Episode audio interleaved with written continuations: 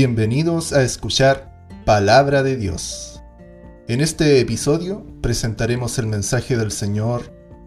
¿Cuál es la respuesta que buscamos? En la voz de nuestro pastor Carlos Torres.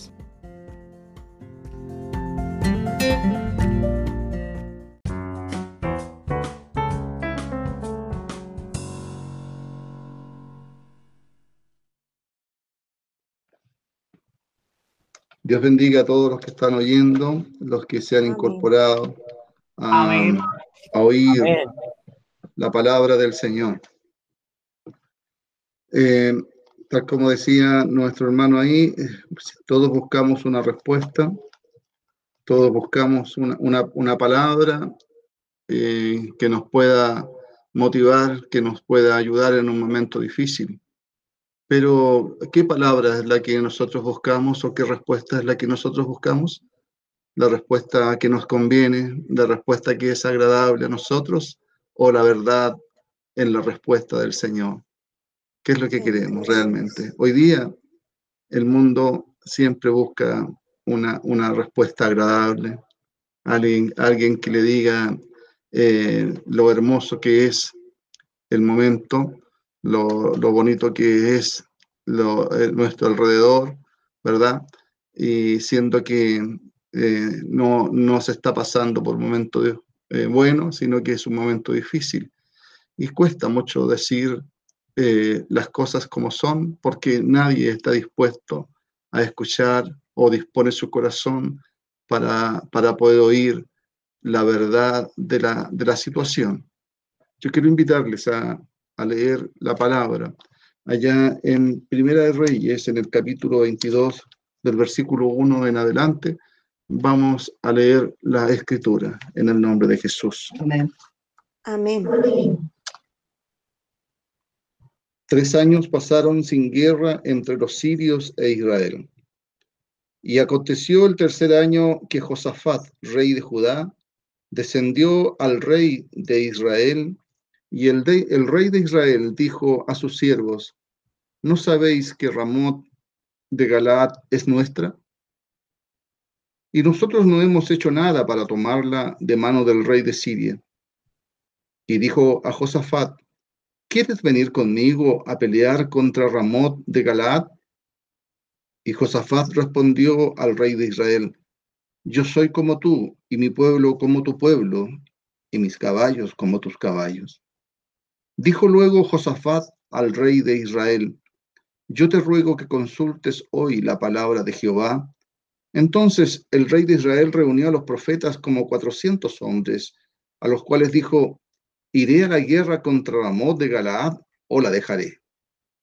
Y ellos dijeron, sube, porque Jehová la entregará en mano del rey. Y dijo Josafat, ¿hay aún aquí algún profeta de Jehová por el cual consultemos?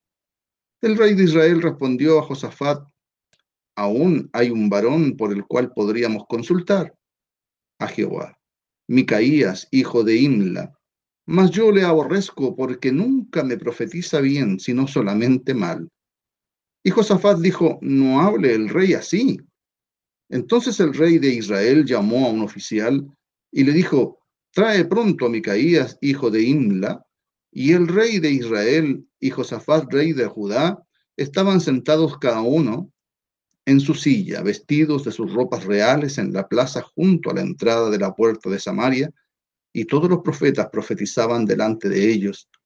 Y Sedejías, hijo de Kenana, se había hecho unos cuernos de hierro y dijo, así ha dicho Jehová, con estos acornearás a los sirios hasta acabarlos y todos los profetas profetizaban de la misma manera diciendo, sube a Ramot de Galaad y serás prosperado, porque Jehová la entregará en mano del rey.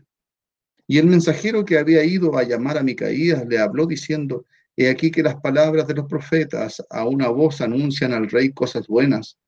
Sea ahora tu palabra conforme a la palabra de alguno de ellos y anuncia también buen éxito. Y Micaías respondió, vive Jehová que lo que Jehová me hablare, eso diré. Vino pues al rey, y el rey le dijo, Micaías, ¿iremos a pelear contra Ramot de Galad o la dejaremos? Y él le respondió, sube y serás prosperado, y Jehová la entregará en mano del rey. Y el rey le dijo, ¿hasta cuántas veces he de exigirte que no me digas sino la verdad en el nombre de Jehová? Entonces él dijo, yo vi a todo Israel esparcido por los montes como ovejas que no tienen pastor. Y Jehová dijo, estos no tienen Señor. Vuélvase cada uno a su casa en paz.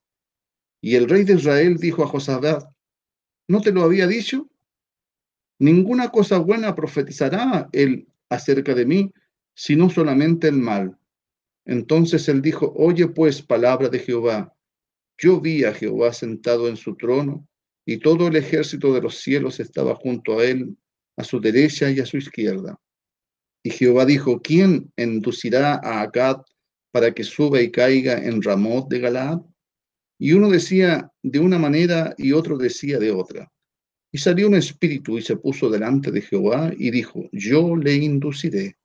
Y Jehová le dijo, ¿de qué manera? Él dijo, yo saldré y seré espíritu de mentira en boca de todos sus profetas. Y él dijo, le inducirás y aún lo conseguirás.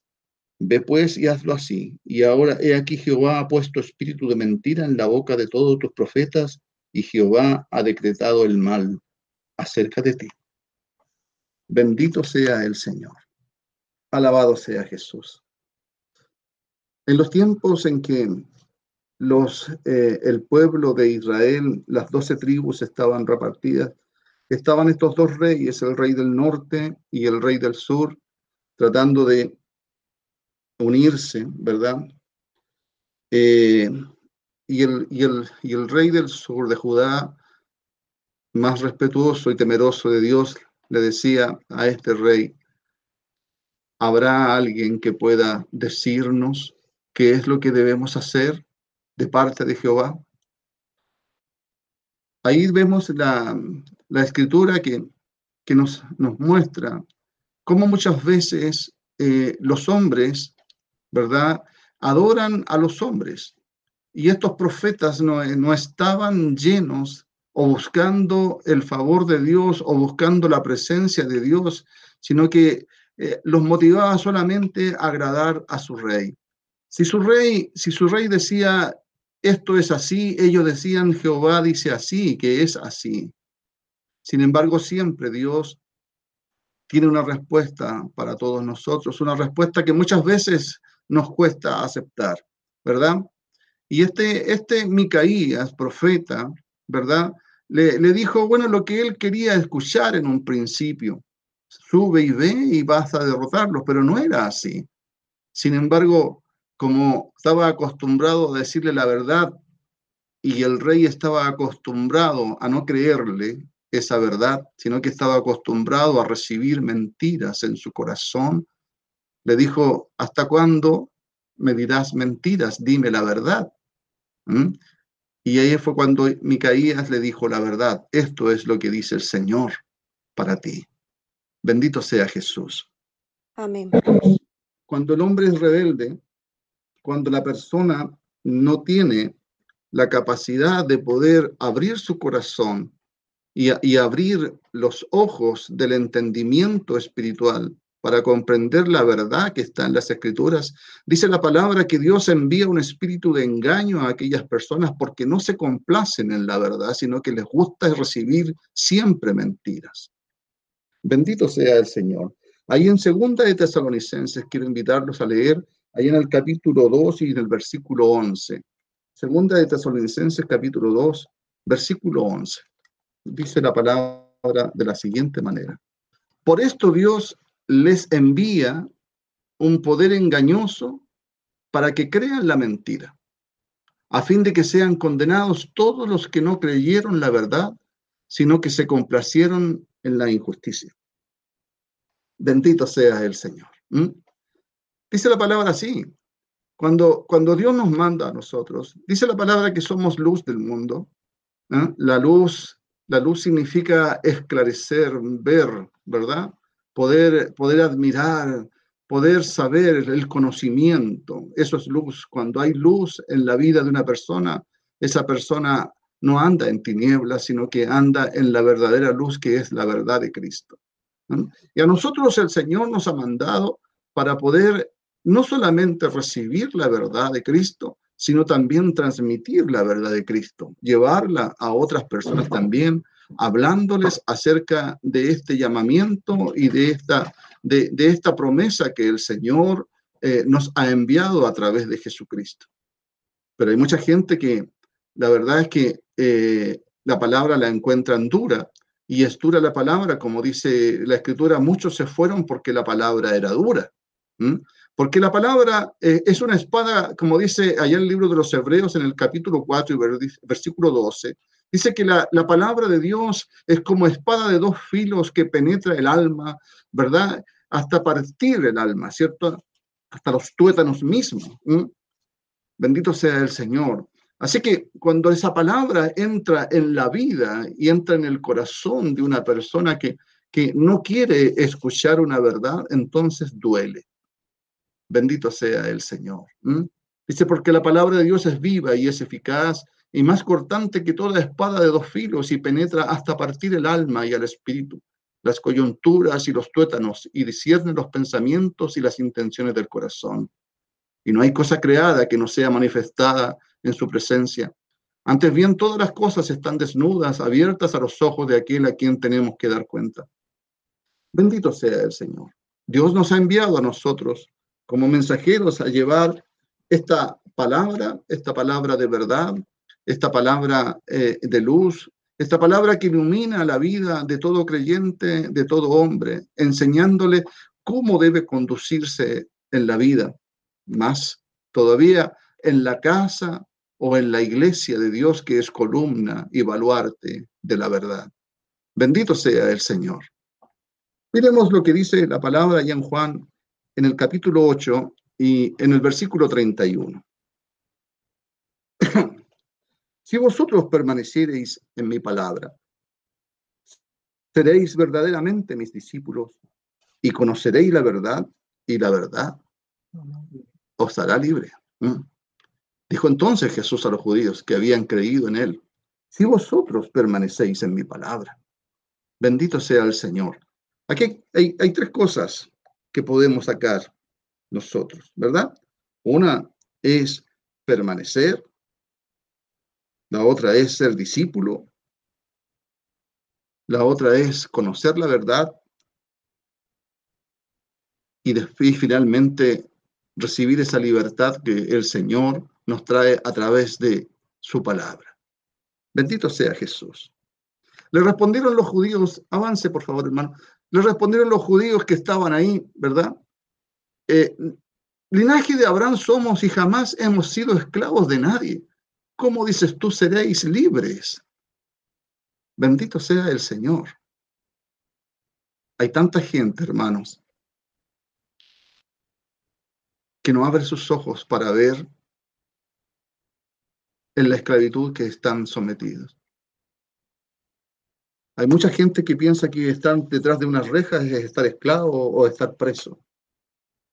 Pero hay mucha gente que está esclavizada espiritualmente de muchas cosas. Y no le permite ver la gloria de Dios. Hay muchos que están esclavizados del miedo. Hay muchos que están esclavizados del trabajo. Hay muchos que están esclavizados en esto, en esto otro, de las circunstancias, de la vida misma, ¿verdad? No se dan cuenta de que hay una esclavitud que no se ve, pero que se siente. Y Dios vino a nosotros a traernos esa verdad, a enseñarnos, ¿verdad? A sacarnos de, de esa esclavitud de la que no nos damos cuenta muchas veces. Allá en Mateo en el capítulo 4 y en el versículo 16 dice, tierra de Zabulón, tierra de Naftalí, el pueblo asentado en tinieblas vio gran luz, y los asentados en región de sombra de muerte, luz les resplandeció. Bendito sea el Señor. Amén. A, a nosotros vino el Señor A este mundo vino el Señor, a un, a un mundo que está plagado de tinieblas, a un mundo que está lleno de oscuridad, de incertidumbre, un mundo que no puede ver más allá de sus ojos, un mundo que no puede ver las, cosas, las cosas maravillosas que Dios eh, ha traído para nosotros, un mundo que no sabe agradecer lo que, lo que está, ¿verdad?, eh, a nuestro alrededor y que no entiende, no entiende lo que está a nuestro alrededor. Por eso el Señor vino a aquellos eh, que estaban en tinieblas, vino a aquellos que no tenían luz en sus ojos espirituales, para poder abrir los ojos y para poder ver en la esclavitud en la que están sometidos y sacarlos de esa esclavitud. Así el Señor vino un día a nosotros para traernos esta verdad, esta verdad maravillosa que nos hace libres, ¿verdad? Conoceréis la verdad y la verdad os hará libres, dice el Señor en su palabra. Bendito sea el Señor. Lucas ahí en el capítulo 4 y en el versículo 16 al 19 dice, el Espíritu del Señor, hablando una, una palabra que estaba en Isaías, el Espíritu del Señor está sobre mí por cuanto me ha ungido para dar buenas nuevas a los pobres. Bendito sea el Señor. Me ha enviado a sanar a los quebrantados de corazón, a pregonar la libertad a los cautivos y vista a los ciegos, y poner en libertad a los oprimidos y a predicar el año agradable del Señor. Entonces, normalmente en nuestra, en nuestra carnalidad, en nuestra humanidad, nosotros cuando hablamos de un cojo, cuando la palabra habla de un cojo, cuando la palabra habla de un ciego, cuando la palabra habla de, un, de, una, de una persona falta de algo, siempre lo tendemos a entender como un problema físico.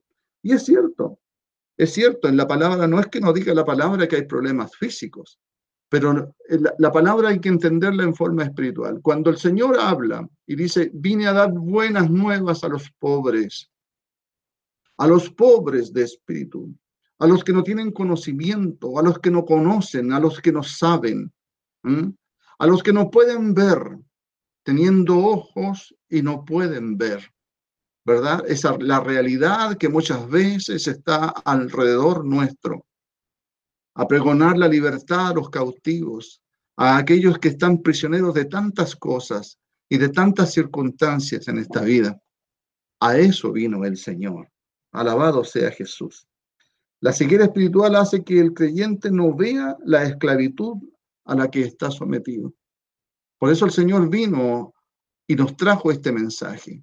Y te lo trajo a ti, hermano, me lo trajo a mí, a todos nosotros, para que nosotros también podamos ser, como dice la palabra, la luz de este mundo, seamos entes que podamos llevar el mensaje y podamos nosotros tratar de alguna manera trabajar también como para poder esclarecer y llevar la verdad a mucha gente y decirles y sacarlos de esa esclavitud a los quebrantados de corazón, a los que están pobres en espíritu, ¿verdad? Sin conocimiento de nada, a los que no pueden ver y no se dan cuenta de que hay un mundo maravilloso a su alrededor, pero sin embargo están prisioneros de tantas cosas, de las circunstancias, como decía antes, de la angustia, del porvenir, del día de mañana, de los miedos, ¿verdad?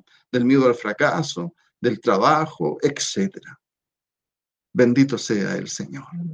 Y el Señor a través de su palabra nos trae el refrigerio y nos, y nos abre los ojos del entendimiento para poder ver esa luz y para poder ver que el Señor es el que soluciona todas las cosas. El Señor es el que abre las puertas. El Señor es el que nos levanta. El Señor es el que nos fortalece. El Señor es el que nos da el amor. El Señor es el que nos hace levantarnos en la mañana y poder respirar ese aire fresco.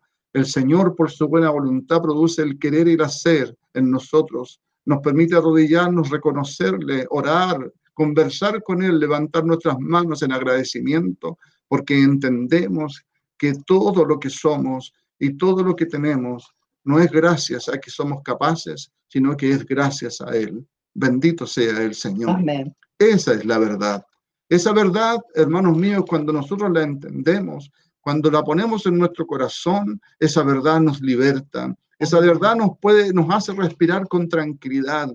Esa verdad nos hace desligarnos de los problemas, nos hace desligarnos de, toda, de todas esas cadenas de esclavitud, de toda esa opresión que tenemos, de todos los miedos, porque sabemos que tenemos a Dios que está con nosotros y batalla todos los días con nosotros, así como dice en su palabra, yo andaré y caminaré con ellos hasta lo, hasta lo último de los días. Bendito sea Jesús. La ceguera espiritual, como decía, hace que el creyente no vea la esclavitud a la que está sometido. Aquí parece que la palabra muchas veces le habla a la gente de afuera, pero la palabra nos habla a nosotros. Dios no le habla a la gente de afuera. Dios nos habla a nosotros, a los creyentes, ¿verdad? A los que creen en Él. ¿Para qué le va a hablar a los de afuera si no creen? Bendito sea el Señor. Alabado sea Jesús. Romanos allá en el capítulo 6 y en el versículo 16 dice de la siguiente manera. Romanos allá en el capítulo 6 y en el versículo 16 dice, ¿no sabéis que si os sometéis a alguien como esclavos para obedecerle, sois esclavos de aquel a quien obedecéis, sea del pecado para muerte o sea de la obediencia para justicia. Pero gracias a Dios que aunque erais esclavos del pecado, habéis obedecido de corazón a aquella forma de doctrina a la cual fuisteis entregados y libertados del pecado vinisteis a ser siervos de la justicia.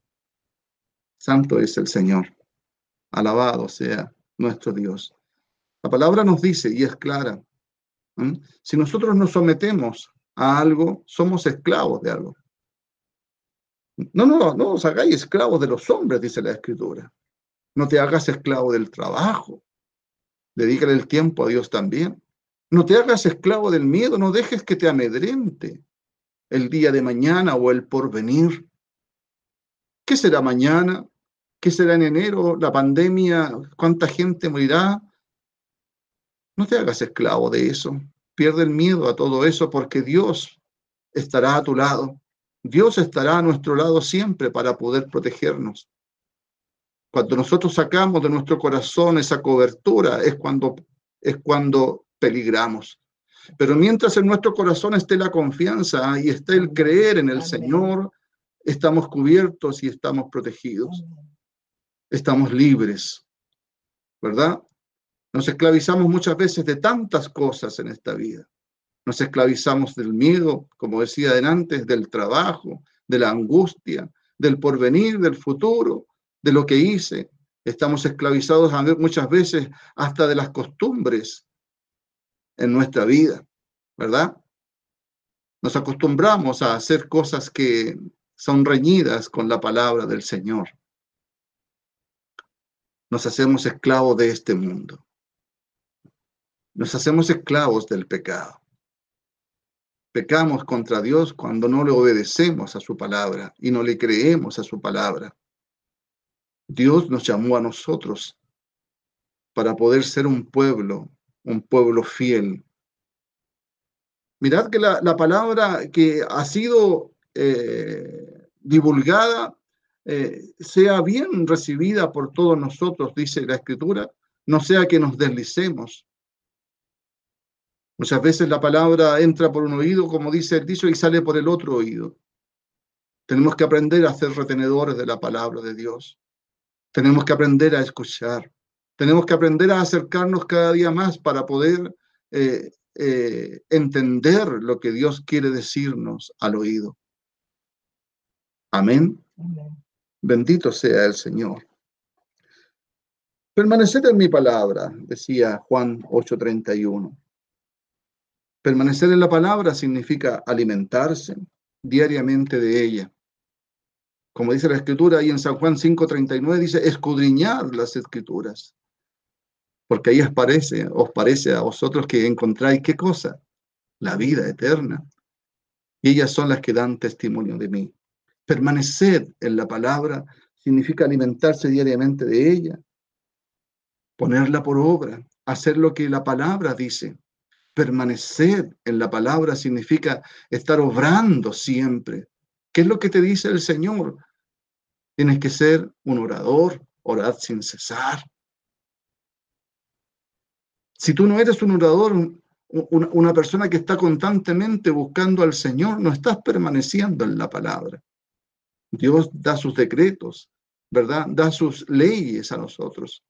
Y dice la escritura, cuando le hablaba a Josué allá en el Antiguo Testamento, le dice, si estas cosas están en ti, si estas cosas las pones en, eh, eh, por obra, si estas cosas, eh, todo esto tú, tú, tú, lo, tú lo trabajas y está, está en tu casa, en tu corazón, en tu mente, entonces te irá bien. ¿No es así? Amén. Quizás no son las mismas palabras que están en la escritura, pero en el fondo eso es lo que el Señor nos está diciendo a nosotros. Nos está diciendo que hagamos la palabra de Dios, que la palabra debe estar en nuestro corazón, debe estar en nuestra vida. Tenemos que todos los días estar poniendo por obra la palabra de Dios. Porque si estas cosas están en vosotros y abundan, no os dejarán estar ociosos ni sin fruto en cuanto al conocimiento de nuestro Señor Jesucristo. Segunda de Pedro 1.8. Perfecto. Bendito sea el Señor. Alabado sea Jesús, ¿verdad? Obediencia a la palabra. Permanecer en la palabra significa obediencia a la palabra, solicitud en todo momento, estar atentos a la palabra de Dios siempre. Dios, a través de las circunstancias, a través del día a día, cuando tú te levantas y abres tus ojos, la palabra de Dios debe estar ya en tu mente, bendito sea el Señor, y consultar a Dios y preguntarle a Dios. Dios está dispuesto, hermano. Dios siempre está ahí, con sus oídos atentos a ti, para que tú puedas conversar con Él. ¿No te has dado cuenta que Dios es todopoderoso? ¿No te has dado cuenta que Dios está en todo lugar, es omnipresente, es omnipotente? No tiene límites el Señor. Tú estás durmiendo y el Señor está ahí a tu lado viendo cómo duermes. Y sabe a la hora que vas a despertar. Y si tú le dices, Señor, necesito, necesito despertar a las seis de la mañana porque tengo, tengo un compromiso que hacer, no, necesitas poner un reloj para eso. Hazte amigo del Señor. El Señor te va a despertar temprano porque va a, a ordenar tu cuerpo de tal manera que descanses y puedas levantarte a la hora en punto que tú necesitas levantarte.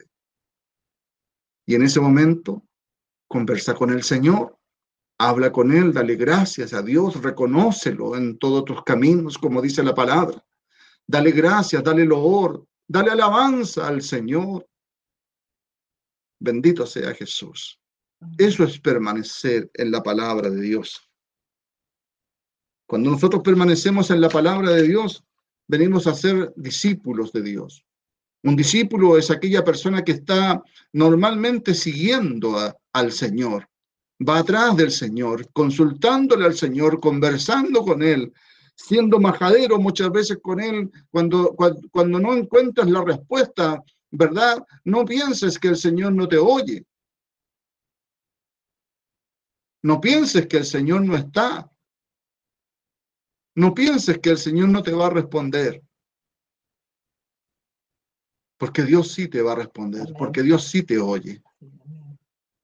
Y el tiempo de Dios no es el tiempo tuyo. Pero sin embargo tú tienes que andar siempre detrás de Dios, al lado de Dios. Bendito sea Jesús. Ese es un discípulo. Un discípulo es una persona que está buscando a Dios en todo momento y está dependiendo de Él en todo momento. Un discípulo es una persona que antes de, de, hacer cualquier cosa le consulta a Dios y le pregunta y le dice, Señor, ¿podré hacer esto hoy día? Señor, lo que, lo, que me han ofrecido será, será conveniente para mi vida.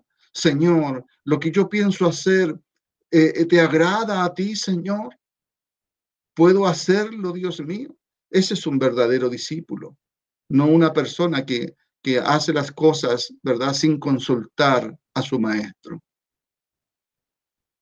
Bendito sea el Señor. Cuando nosotros estamos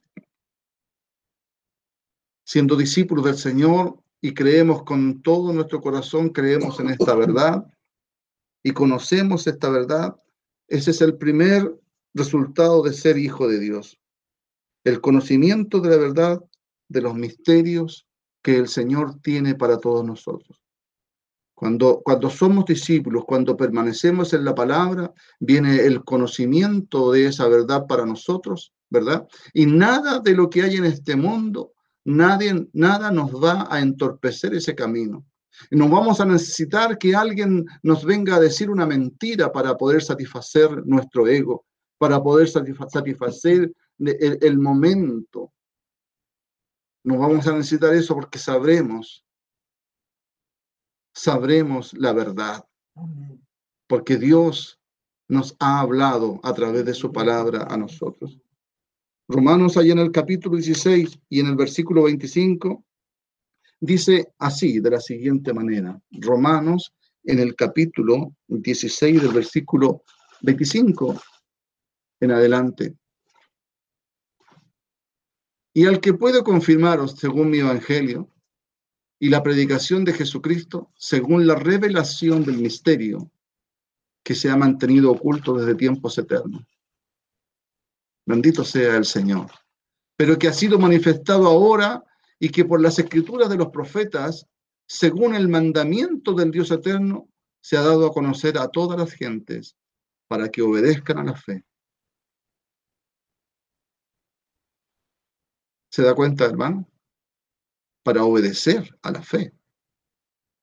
Un discípulo obedece a la fe. Cuando somos hijos de Dios, Dios, ¿verdad? Nos trata como hijos y nos revela todas las cosas. Y nos confirma en toda situación, en toda circunstancia, en todo momento de nuestra vida. A veces hay incertidumbre de lo por venir. Bueno, consúltelo a Dios consúltelo al Señor. Y Él dilucidará todas las cosas, esclarecerá todas las cosas, dará luz para que usted pueda ver el día de mañana. Le dará sabiduría, le dará entendimiento para que comprenda lo que ha de hacer. Bendito sea el Señor. Efesios, allá en el capítulo 3 y en el versículo 3 en adelante dice, por revelación me fue declarado el misterio. Santo es el Señor.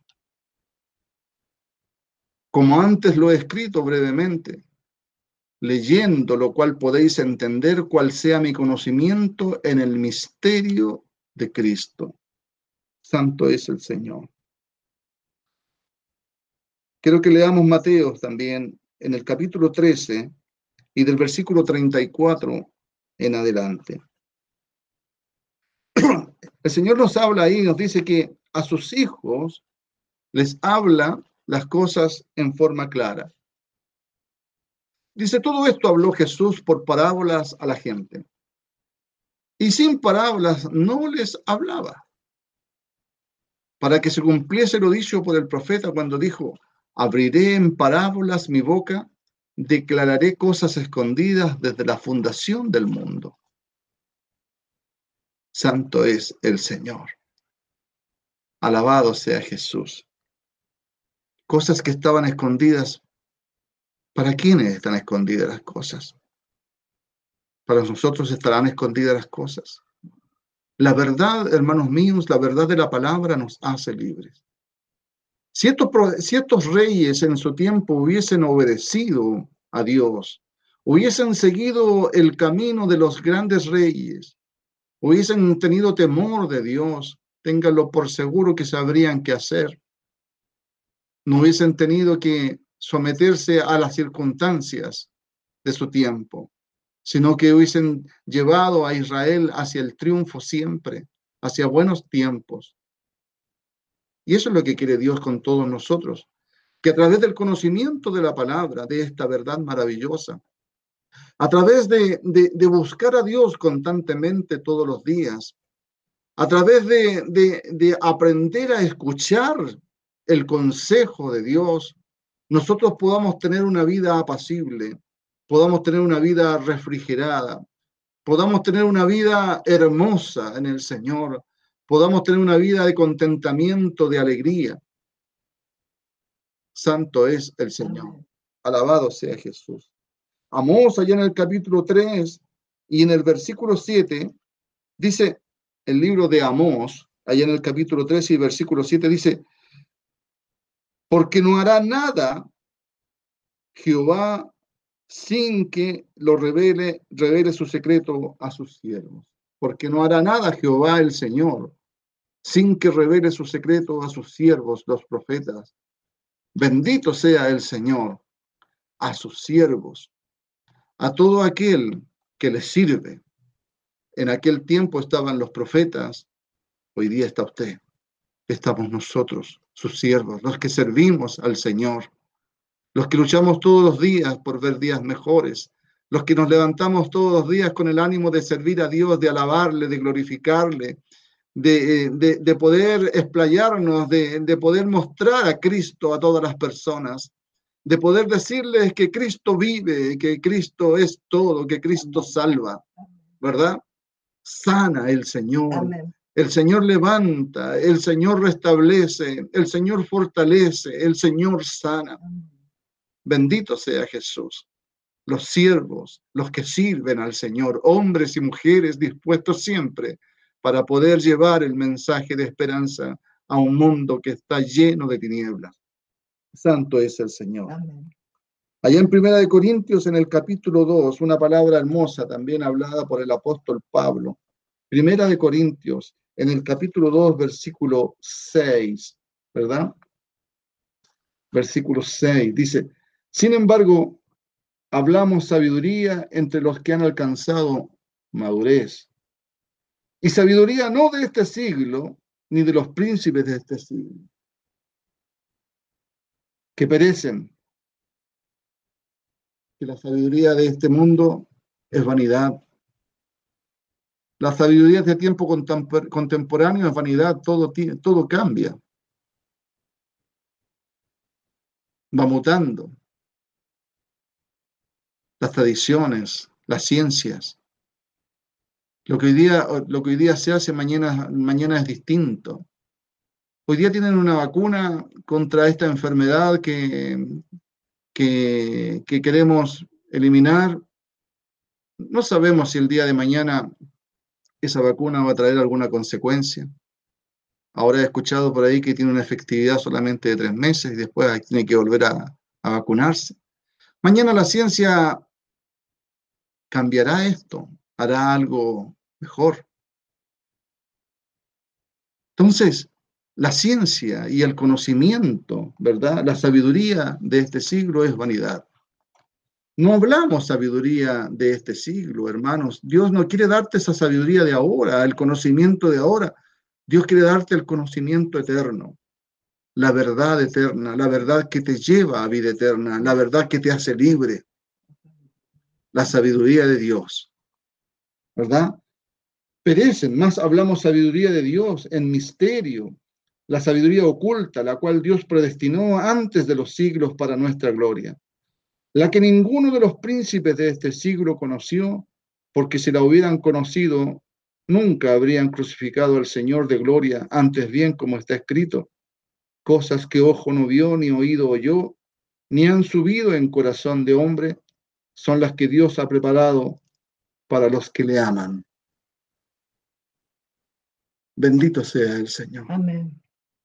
Pero Dios nos las reveló a nosotros por el Espíritu, porque el Espíritu todo lo escudriña, aún lo profundo de Dios. Bendito sea el Señor. Amén. Así que bueno, nuestro, nuestro propósito es acercarnos cada día más a Dios, amarle, conocerle, ¿verdad? Conocer a Dios y amarle. Y cuando en nuestro corazón está el amor de Dios, dice que todas las cosas le ayudan a bien a usted. Porque los que aman a Dios, todas las cosas se le ayudan a bien. Amén. Y si usted ama a Dios, entonces de parte de Dios, ¿qué viene para usted? Viene sabiduría, viene entendimiento, vienen las cosas que no comprende el mundo exterior, el Señor le revelará a usted todas las cosas. Podrá entender comprender el camino verdadero, cómo debe conducirse en este mundo, cómo enfrentar la vida, cómo enfrentar el día a día, cómo no tener que estar ligado a cadenas, ¿Cómo no, no, no tener que estar angustiado por el día de mañana? ¿Cómo? ¿Verdad? Esperar siempre en el Señor y estar contento esperando en el Señor, sabiendo que Dios proveerá todas las cosas y te dará una vida apacible. Las angustias, los temores, los dolores, ¿verdad? Cansan, encarcelan, pero Dios quiere liberarnos de todo eso. Bendito sea el Señor. Quiero leerles algo. Dice, el, el, autoengaño es uno de los mecanismos de protección que tenemos y también una de las razones de la falta de progreso. Nos autoengañamos muchas veces. Nos autoengañamos con, con las circunstancias, con lo que vemos a nuestro alrededor. Siempre queremos eh, darle, darle un sentido positivo a todas las cosas que, que nosotros hacemos, aún entendiendo, aún entendiendo que estamos equivocados muchas veces, porque el Espíritu de Dios nos dice y nos hace entender que estamos equivocados, pero esta humanidad lucha, ¿verdad? Lucha contra el Espíritu. La verdad dice la Escritura, a la verdad el Espíritu está dispuesto, pero la carne es débil. ¿cierto? Bueno, y, nos autoengañamos, haciendo, haciendo cosas y, siempre buscándole, buscándole el buen sentido a todos. Como, como por ejemplo, como por ejemplo cuando, cuando el Señor a través de su palabra nos, nos entrega una verdad maravillosa. Nos dice, enseña al niño en su camino para que cuando sea viejo no se apartare de él. Y nos llama a nosotros a enseñar a nuestros hijos eh, de una manera hermosa en el Señor, que, eh, inculcándoles la palabra y poniendo en el corazón de ellos siempre el buen entendimiento, la buena palabra de Dios, el amor de Cristo, el amor de Dios en la vida, en la familia, en el hogar. ¿Mm? Bendito sea Jesús. Pero nosotros no entendemos muchas veces esto y dice, bueno, la palabra tiene que estar todos los días escrita ahí en tu frente, en los portales de tu puerta, que la palabra esté en todo lugar de tu casa y las hablarás a tus hijos al acostarte, al levantarte, etc. Pero ¿qué hacemos muchas veces? ¿Qué padres los padres muchas veces hacen? Le ponen un televisor a los hijos, ¿verdad? O le ponen juegos, juegos de videos para que se entretengan. Y, luego los niños hacen, hacen cosas que, que, están reñidas con la palabra de Dios. Eh, salen de su boca plátanos, sandías, melones, eh, de todo tipo de fruta sale de su boca y nosotros decimos, qué lindo el niño, mira lo que dijo el niño. Es un niño, al final es un niño, ¿qué vamos a hacer? La sociedad hoy día nos indica que a los niños no hay que hacerle absolutamente nada porque los derechos del niño son unos y los padres no pueden hacer absolutamente nada. Y la palabra dice que al niño hay que darle unos, unos buenos varillazos de repente para que pueda entender hay que corregirlo para que pueda entender. Pero hoy día esta, esta sociedad está cegada, no entiende lo que Dios quiere decir, ¿verdad? Y los padres también están cegados y no entienden lo que Dios quiere decir. Y nos autoengañamos porque decimos, bueno, es un niño, no importa, es un niño. Dejemos de que sean niños. Y ese niño va creciendo y el día de mañana ya no va a ser un niño, sino que va a formar un carácter mundano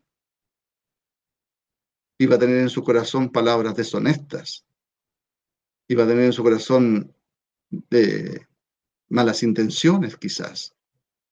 ¿Por qué? Porque muchas veces los padres no han sabido obedecer al mandamiento del Señor. Preferimos dulces mentiras a amargas verdades para mantenernos en nuestros propios condicionamientos, ¿verdad? Nuestra mente subconsciente tiene mecanismos de protección de todo lo que nos puede hacer daño. Y por naturaleza, nuestra mente busca el placer antes que el dolor. Siempre buscamos una palabra que sea, eh, ¿cómo poder decirlo?, grata a nuestro oído para nuestra vida y nos autoengañamos siempre. Vivimos autoengañados. Bendito sea el Señor y no somos capaces de recibir la verdad de Cristo.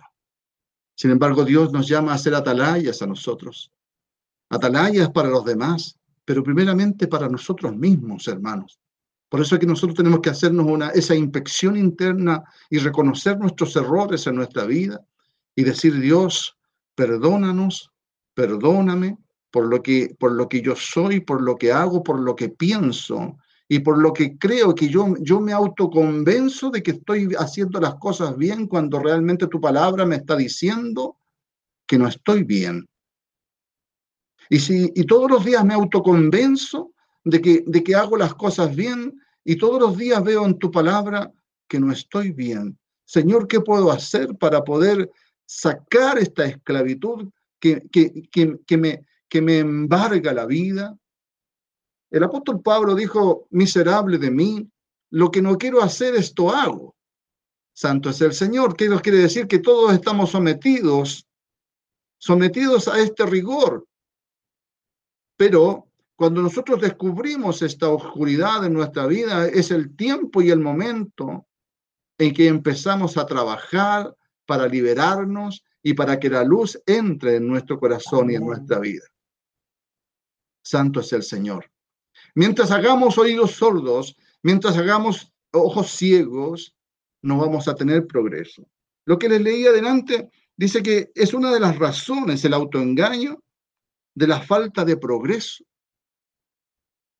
Progreso espiritual, a eso se refiere la palabra, el progreso que usted tiene que tener en el Señor. Estancado, estancado toda la vida y no progresa espiritualmente, porque está siendo autoengañado usted mismo y se está dejando engañar por los demás.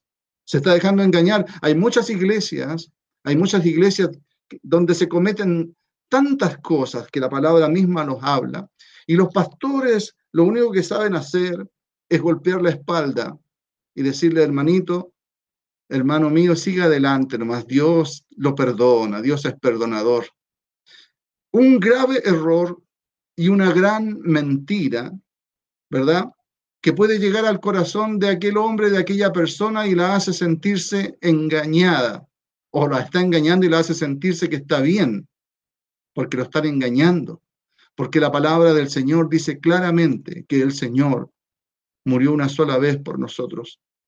Y cuando tú aceptaste a Cristo y recibiste al Señor en tu vida, y después de eso, si cometes errores, no hay más perdón por los pecados. Sin embargo, hay muchas voces que te dicen, así como los 400 profetas que le decían, le decían al rey que fuera a la guerra porque deseaban solamente honrar al rey. ¿Verdad? Esos 400 hombres lo único que deseaban era estar bien con el rey. Así también hoy día hay muchos hombres que quieren estar bien contigo o con el creyente. Y le están diciendo al creyente, estás bien, no te preocupes, Dios te perdona. Si has cometido errores, Dios te perdona. Bendito sea el Señor. A nosotros el Señor nos ha llamado a decir la verdad. A nosotros el Señor nos ha llamado a hablar verdad con el hermano. Bendito sea Jesús. Efesios capítulo 4, versículo 20 al 24, dice, en cuanto a la pasada manera de vivir, despojados del viejo hombre que está viciado, bendito sea el Señor. Mas vosotros no habéis aprendido así, en cuanto a la pasada manera de vivir despojados del viejo hombre que está viciado conforme a los deseos engañosos y renovados en el espíritu de vuestra mente. Santo es el Señor. La mente, hermanos, la mente nos engaña muchas veces a nosotros mismos. Nos engañamos. Nos autoengañamos y decimos que lo que hacemos está bien porque queremos agradarnos a nosotros mismos y no somos capaces de agradar a Dios.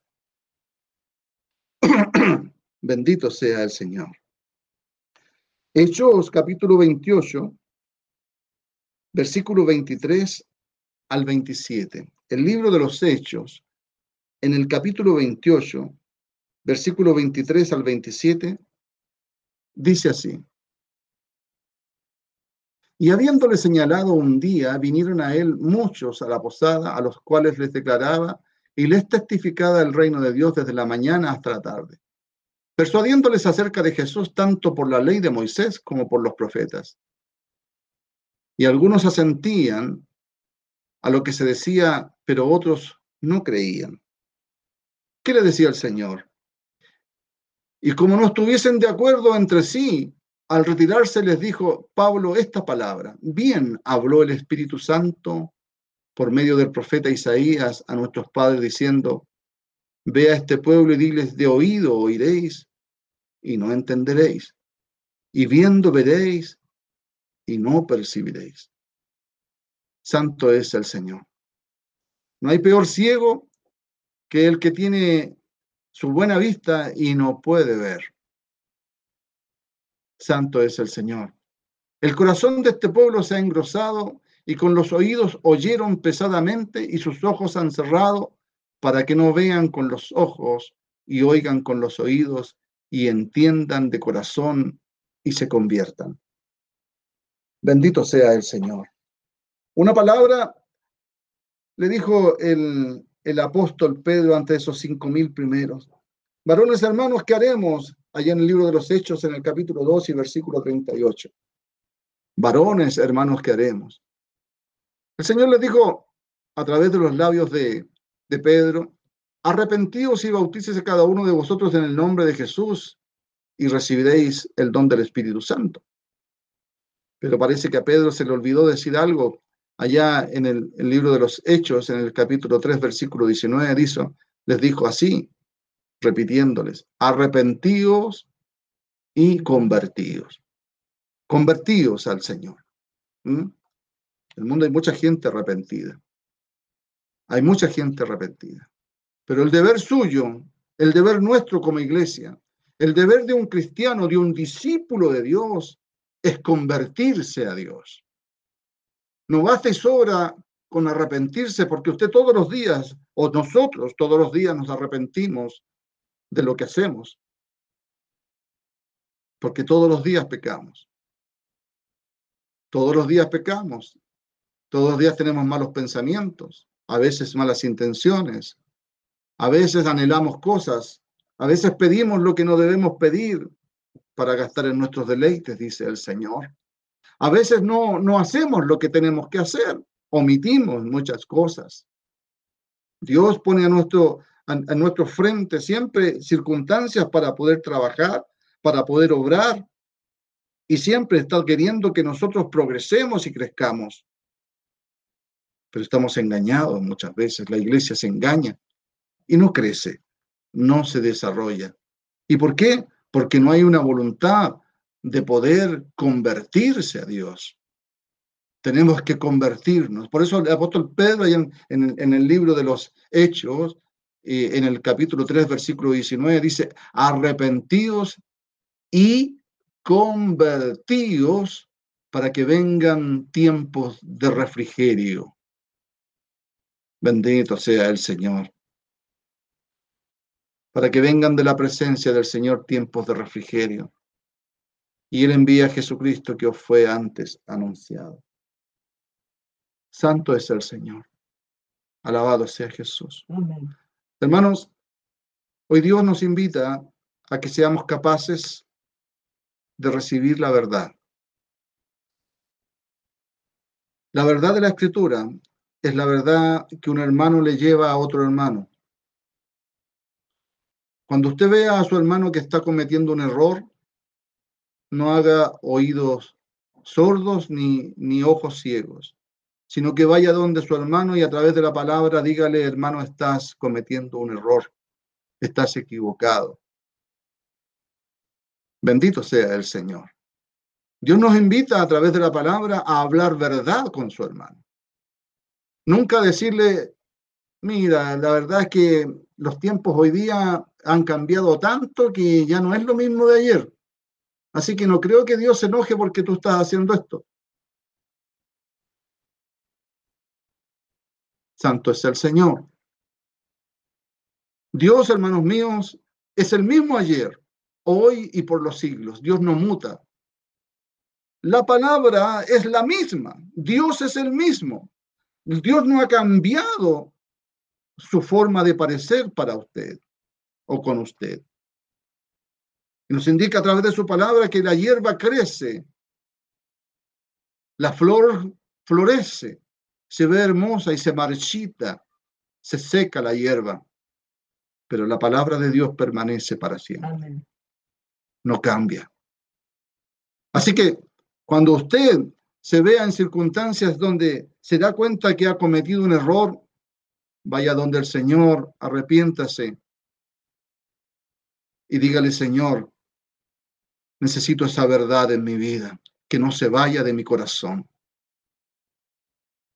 O cuando usted vea a su hermano cometer un error, vaya y con amor dígale, hermano, estás equivocado, cambia.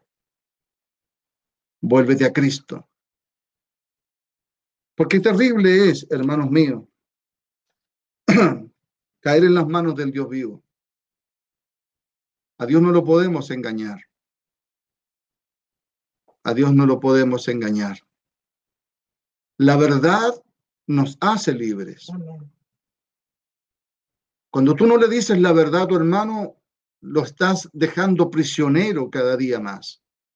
Cuando tú no le dices la verdad a, ese familiar, a, a esa persona, no le dices la verdad, lo estás viendo tras rejas, teniendo la llave para sacarlo y no lo, no lo quieres sacar porque te da miedo. Estás preso tú también de los miedos. Del miedo al que dirán, del miedo de la reacción. Y no te das cuenta que Dios está a tu lado. Cuando Moisés tuvo que ir al lado de Faraón, que le dijo el Señor, yo pondré palabras en tu boca. Ve, Dios lo envió a cumplir una misión, pero no lo dejó solo. Así también a todos nosotros el Señor nos ha enviado a proclamar el Evangelio, a hablar verdad, a llevar la luz de Cristo, a llevar la verdad, la luz de esta verdad, de esta palabra, a todos los oyentes, a todas las personas.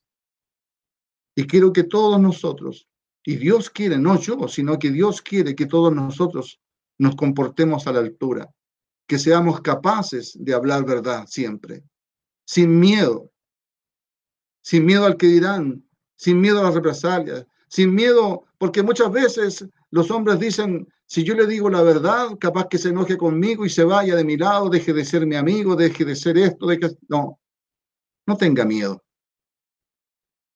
Nuestro temor y nuestro único temor es Dios. No temas lo que el hombre puede hacer, mas teme a Dios. Bendito sea el Señor.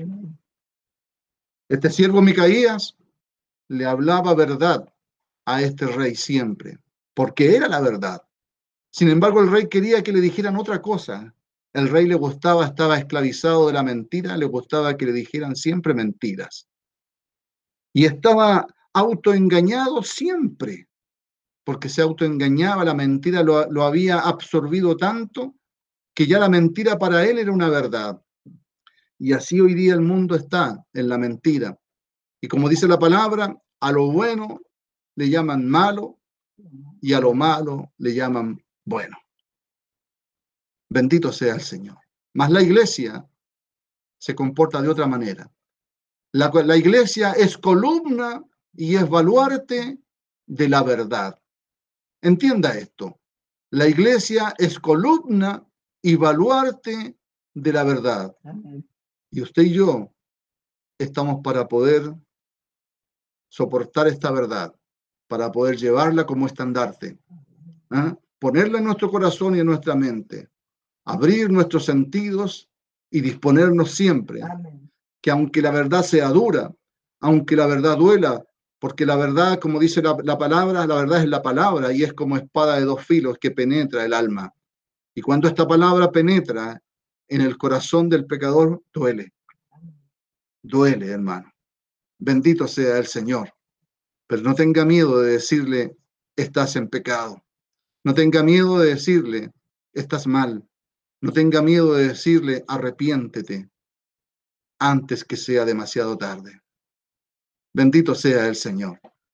Efesios en el capítulo 3 y versículo 25 dice, por lo cual desechando la mentira, hablad verdad cada uno con su prójimo. Amén. Bendito sea el Señor.